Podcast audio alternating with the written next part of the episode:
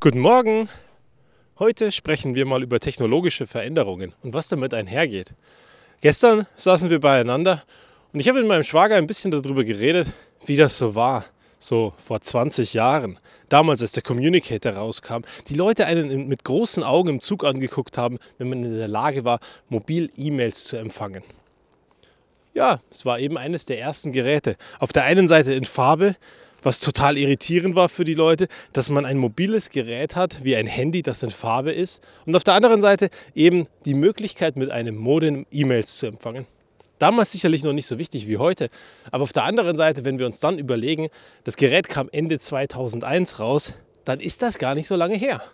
Dann sind das jetzt 22 Jahre. Und wenn man sich dann überlegt, was Nokia damals für eine Firma war, wie dann die Blackberries kamen, wie wir auf einmal alle die Selbstverständlichkeit entwickeln als Businessmenschen, dass wir E-Mails mobil machen können, erreichbar sind und dann kam das Smartphone. Im ersten Schritt das iPhone und später dann das Android-Gerät. Und auf einmal begann ein Siegeszug von einer Plattform, die wir uns heute nicht mehr wegdenken können.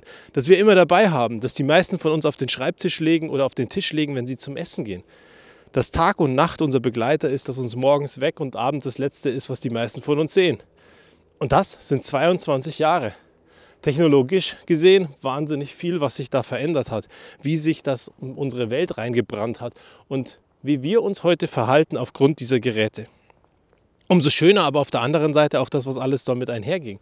Die ganzen neuen Dinge, die wir machen, YouTuber, die kamen, die uns Dinge erklären, die über Technologie berichten, uns Dinge nahebringen, Sachen erklären oder eben einfach nur einen lustigen Kanal haben. Podcasts.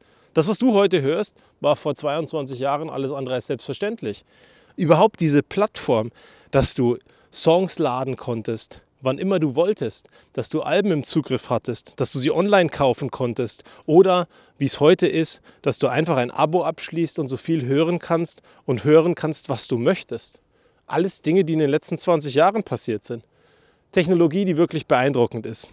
Auf der anderen Seite sehen wir dann heute Entwicklungen, wo man sich dann anguckt und sich fragt, hey, da kam schon wieder das neue Gerät raus. Mit nochmal mehr Performance, mit nochmal 50% mehr Power als letztes Jahr, das ohnehin schon 14 mal leistungsfähiger war als das Gerät von vor zwei Jahren. 99% der Leute von uns brauchen sehr wahrscheinlich diese Performance überhaupt nicht. Auch das, was unsere Telefone heute können, die in unseren Hosentaschen stecken, die Performance, wirklich brauchen wir sie nicht. Die Funktionen, die meisten von uns schöpfen sie nicht aus. Die meisten von uns verstehen nicht mal, was da drinnen ist.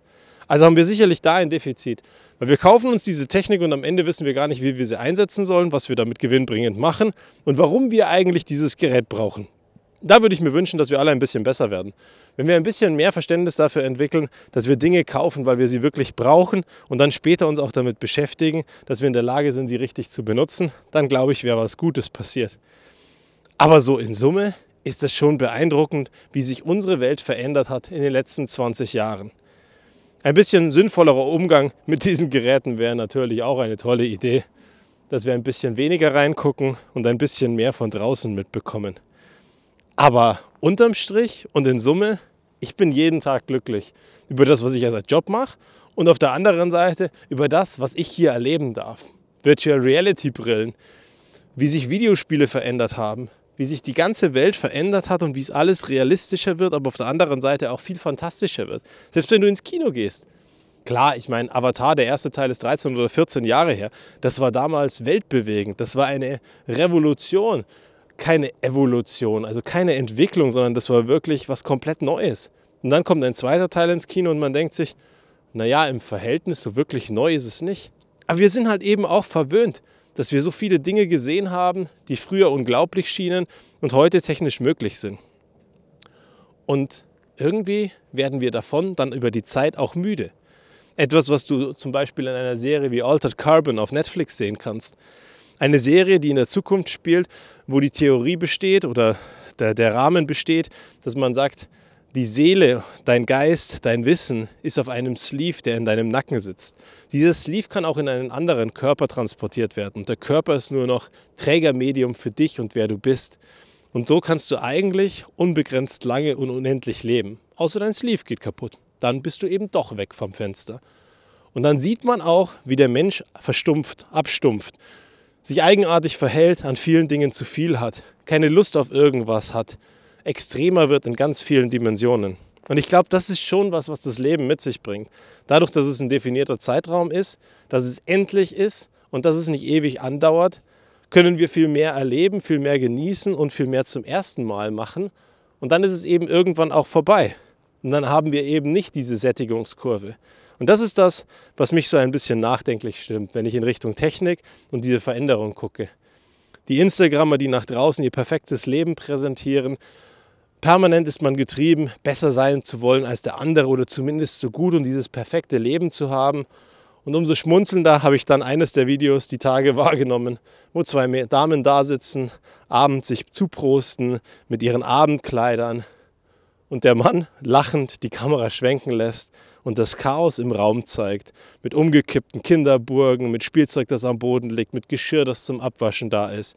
Ja, das bringt mich dann zum Schmunzeln, weil ein bisschen mehr von dieser nicht gepimpten Realität, sondern von der wirklichen Realität würde ich mir wünschen. Dann würden wir alle nicht so gehetzt sein, am Ende ein perfektes Leben zu haben, das auf Fotos toll aussieht.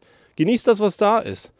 Seid ihr dessen bewusst und habt ein bisschen mehr Spaß dran und alles, was du technologisch dabei hast, stell dir mal ganz kritisch die Frage, hast du wirklich gelernt, dieses Ding zu bedienen und machst du wirklich was Cooles damit?